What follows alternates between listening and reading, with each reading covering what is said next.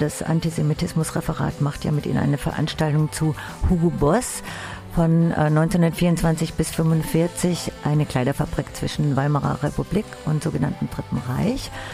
Und Sie sind ja auch damals mit einer Studie beauftragt worden von Hugo Boss, als Hugo Boss in der Aufarbeitung der NS-Zeit war. Und Sie waren zu der Zeit an der Uni der Bundeswehr in München, ist das richtig?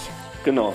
Genau, und Sie haben eben auch eine äh, Studie gemacht, eine Veröffentlichung zu Hugo Boss und äh, das auch im Beck Verlag veröffentlicht. Jetzt aber, wie kam das denn jetzt zu dieser Studie? Der Hintergrund dessen ist, dass sich Hugo Boss äh, eigentlich seit mindestens 25 Jahren immer wieder mit äh, massiven Vorwürfen konfrontiert sieht, ähm, was die Vergangenheit des Unternehmens im Nationalsozialismus äh, betrifft. Also es geht darum, dass sie als äh, Schneider Hitlers bezeichnet wurden oder dass sie die, das findet sich sogar in Wikipedia-Artikeln, ähm, dass sie die SS-Uniformen während des Dritten Reiches hergestellt hätten.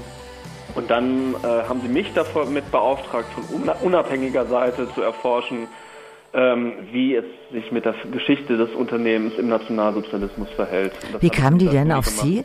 Genau, die Firma Hugo Boss hat sich an die Gesellschaft für Unternehmensgeschichte gewandt, die im Prinzip der Zusammenschluss der wissenschaftlichen Unternehmensgeschichte, akademischen Unternehmensgeschichte in Deutschland darstellt. Ich hatte für die Gesellschaft für Unternehmensgeschichte bereits vorher ein Projekt gemacht über ein Bekleidungsunternehmen und äh, dann haben die mich angesprochen. Und wenn jetzt Hugo Boss ja auch der Auftraggeber war, konnten Sie dann, wie frei konnten Sie diese Untersuchungen machen? Das ist mittlerweile sehr eingespielt. Das ist der Deal, der dem Ganzen zugrunde liegt. Ne? Also die Firmen beauftragen das. Also die allermeisten Unternehmensgeschichten von Unternehmen im Dritten Reich werden ja von den Unternehmen selber bezahlt. Aber der Deal ist, dass das unabhängig erfolgt und dass die Unternehmen in keinster Weise Einfluss nehmen. Also es wäre auch überhaupt nicht in meinem Interesse gewesen, weil ähm, wenn Einflussnahme erfolgt, leidet automatisch meine akademische Reputation und dafür, das ist mir schlichtweg auch nicht wert. Und da gab es auch keine Versuche, da Einfluss drauf zu nehmen über Archiveinsichten oder solche Dinge? Na, die Archivalien, die ich eingesehen habe, die zitiere ich in jedem Fall und das kann auch von unabhängiger Weise, äh, Seite nachgeprüft werden.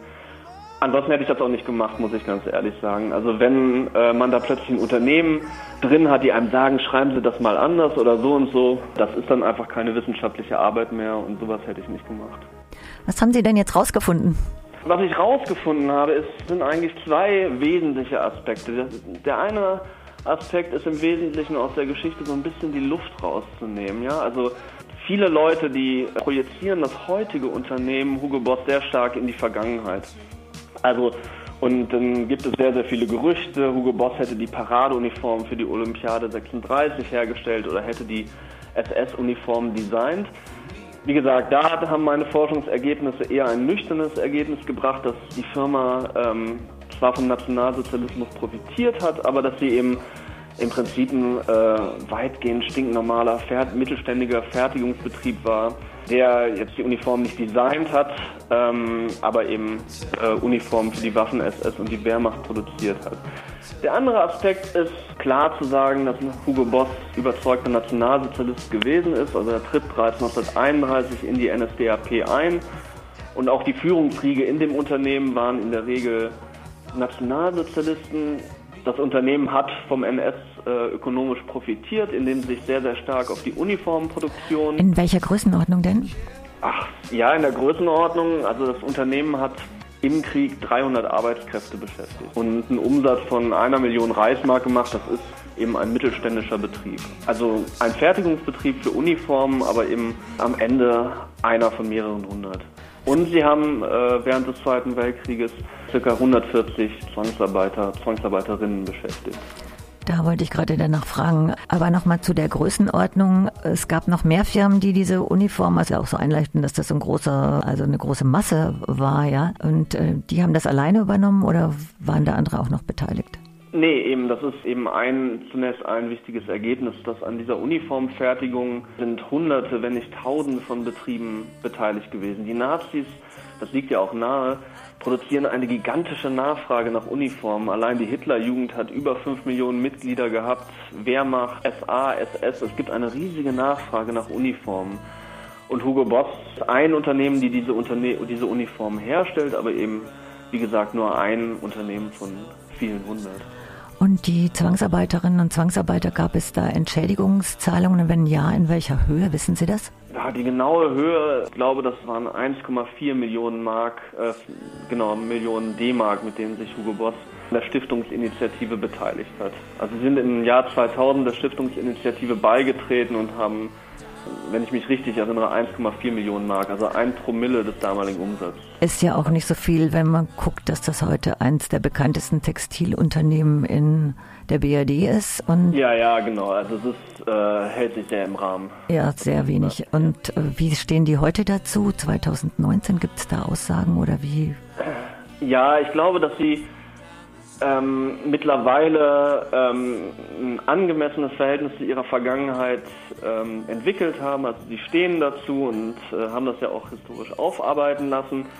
Auf der anderen Seite ähm, gibt es, erzeugt dieses Unternehmen ganz, ganz starke Erzählungen. Also insbesondere die Parallelität von schwarzen SS-Uniformen und schwarzen Businessanzügen. Das ähm, führt dazu, dass dieses Unternehmen sehr, sehr stark äh, im Fokus der Öffentlichkeit steht und ich glaube, da tun sie sich weiterhin schwer damit, weil da auch äh, tatsächlich auch viele Sachen äh, im Raum stehen, die auch faktisch nicht zutreffen. Auf der anderen Seite ist es ein Unternehmen, ein, eine Geschichte, die im Unternehmen weiterhin eine, ein großes Unbehagen auslöst. Also da sehen Sie eine gewisse Kontinuität? Naja, die Kontinuität, äh, die könnte man vor allem ökonomisch sehen. Das, für, das Unternehmen selber ist ähm, seit den 1980er Jahren eine Aktiengesellschaft und die alte Führungsriege äh, hat schon seit vielen, vielen Jahrzehnten in dem Unternehmen nichts mehr zu sagen. Also eine personelle Kontinuität gibt es nicht. Die Frage ist, inwiefern es eine ökonomische Kontinuität gibt. Dazu fällt mir ein, dass Hugo Boss ja auch produzieren lässt in der Türkei und in Kroatien und die Löhne sind minimalistisch. Ja, genau. Also ja, wobei das Problem ist, also man könnte, ähm, sie produzieren auch ganz, ganz viel ähm, in Südostasien, wo auch niedrige Löhne bezahlt werden. Auch da ist es äh, halt die Frage, wie man das sieht. Ne? Auf der einen Seite ist das, äh, die Löhne sind sehr, sehr niedrig, auf der anderen Seite, das tun eigentlich alle. Ne? Alle Bekleidungs. Macht's nicht besser. Nee, nee, macht es nicht besser, aber es ist eben Sonst gäbe es halt einfach schlichtweg keine Bekleidungsproduktion mehr in Deutschland. Das ist halt, Oder eine äh, ganz das kann man natürlich sehr unterschiedlich werten, aber tatsächlich ist das, muss man sagen, ist es halt, äh, machen es halt leider wirklich alle.